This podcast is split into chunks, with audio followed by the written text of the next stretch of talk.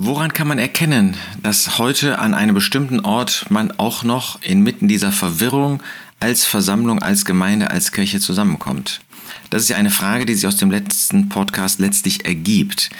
Ähm, wir können also heute einen Weg finden, um nach der Schrift zusammenzukommen. Man kann auch heute noch als Gemeinde, als Versammlung zusammenkommen. Aber woran mache ich das dann fest?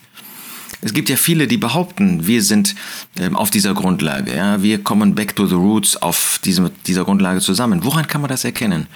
Eigentlich kann man das ganz kurz machen, äh, wenn man sich die vorherigen ähm, Podcasts anhört, dann wird man sehen, ähm, was Gottes Wort eigentlich über die Versammlung Gottes sagt. Und natürlich muss man das immer, wie immer, prüfen an Gottes Wort. Man muss äh, das Wort Gottes nehmen und da bedeutet das ganz besonders das Neue Testament, weil die Versammlung Gottes, wie wir gesehen haben, ein Geheimnis war nach dem Ratschluss Gottes, was im Alten Testament nicht offenbart war. Da gab es die Versammlung Gottes, die Gemeinde Gottes noch nicht, sondern der Herr hat sie offenbart nach Matthäus 16, 18. Der Apostel Paulus hat dann die Lehre dazu beschrieben in den neutestamentlichen Briefen. Wir finden, wie die Versammlung Gottes gehandelt hat, wie sie zusammengekommen ist, die Gemeinde Gottes in der Apostelgeschichte. Aber im Alten Testament finden wir sie nicht. Also wir müssen uns das Neue Testament dazu anschauen. Ein paar kurze Leitlinien dazu noch einmal. Der wesentliche Vers ist natürlich Matthäus 18. Da, wo zwei oder drei versammelt sind in meinem Namen, da bin ich in ihrer Mitte. Wir haben gesehen, dass das von dem Herrn Jesus damals gesagt worden ist, dass das die gesamte christliche Zeit über gültig ist. Nicht von ungefähr nennt der Herr Jesus die kleinstmögliche Zahl, die also auch die Möglichkeit einschließt, dass durch Niedergang wirklich nur noch ganz wenige zusammenkommen. Es kommt nicht darauf an, dass es viele sind. Wir wollen natürlich in unseren Herzen immer, sonst würden wir nicht mehr als Versammlung Gottes zusammenkommen, alle Gläubigen umfassen. Wer nicht mehr das Herz öffnet, den Blick weitet für alle Erlösten, der hat letztlich sektiererische Gedanken. Das dürfen wir niemals zulassen. Aber es kommt nicht darauf an, dass alle Gläubigen ähm, teilnehmen, dass alle Gläubigen an dieser Gemeinschaft und damit auch an dem Brotbrechen teilnehmen. Denn der Apostel Paulus sagt an anderer Stelle, und das ist der zweite Leitvers, den man dabei nicht übersehen darf, in Epheser 4, wo er Belehrungen gerade über die Versammlung Gottes gibt.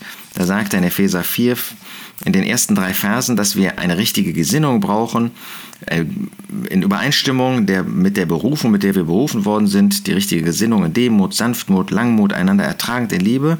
Und jetzt darum geht es, euch befleißigend die Einheit des Geistes zu bewahren in dem Band des Friedens.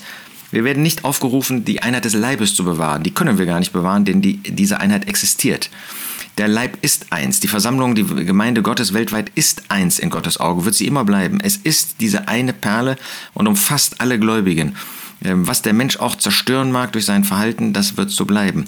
Aber wir sind aufgefordert, die Einheit des Geistes zu bewahren in dem Band des Friedens.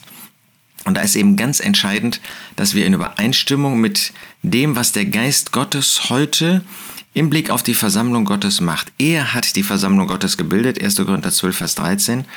Durch sein Wirken ist die Versammlung Gottes überhaupt erst entstanden, nachdem der Herr Jesus verherrlicht zu Rechten Gottes ähm, aufgefahren ist in den Himmel und den Heiligen Geist auf diese Erde gesandt hat.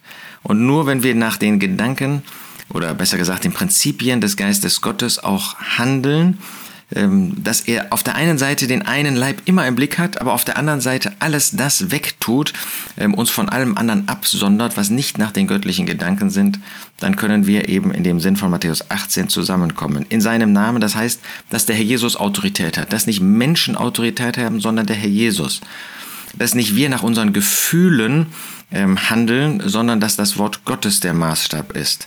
Dass wir nicht sagen, ich kann aber Brot und Kelch nicht an einem Gläubigen vorübergehen lassen oder vorüberreichen.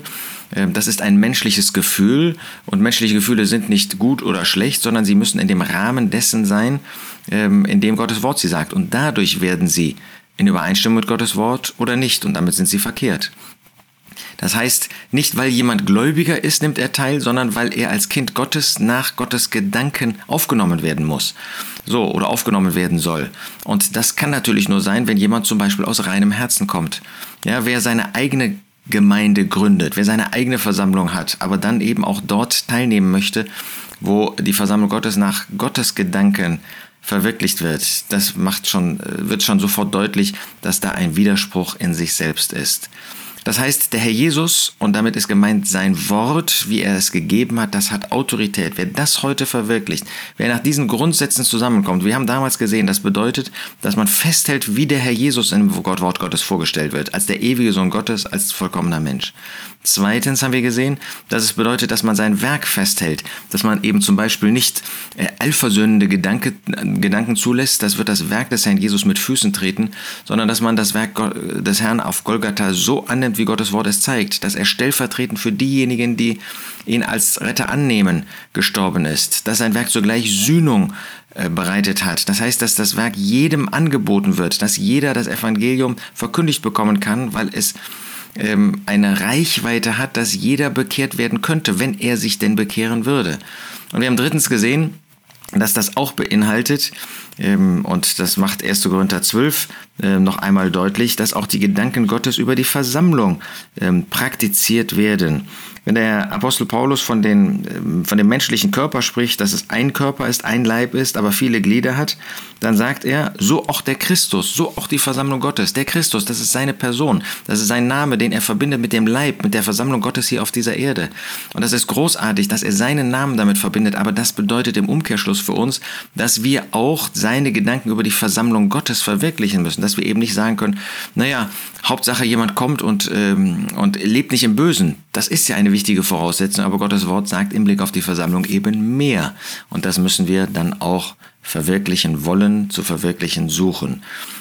Wir werden beim nächsten Mal ja dann auch sehen, dass dazu auch gehört, ähm, dass wir verstehen, also dass wir, ähm, soweit wir das verstehen, ähm, die Gedanken Gottes über die weltweite Versammlung und über die örtliche Versammlung, die weltweite Gemeinde und die örtliche Gemeinde, dass wir diese Unterscheidung und doch Wesensgleichheit erkennen und uns da nicht mit menschlichen Gedanken dagegen stellen.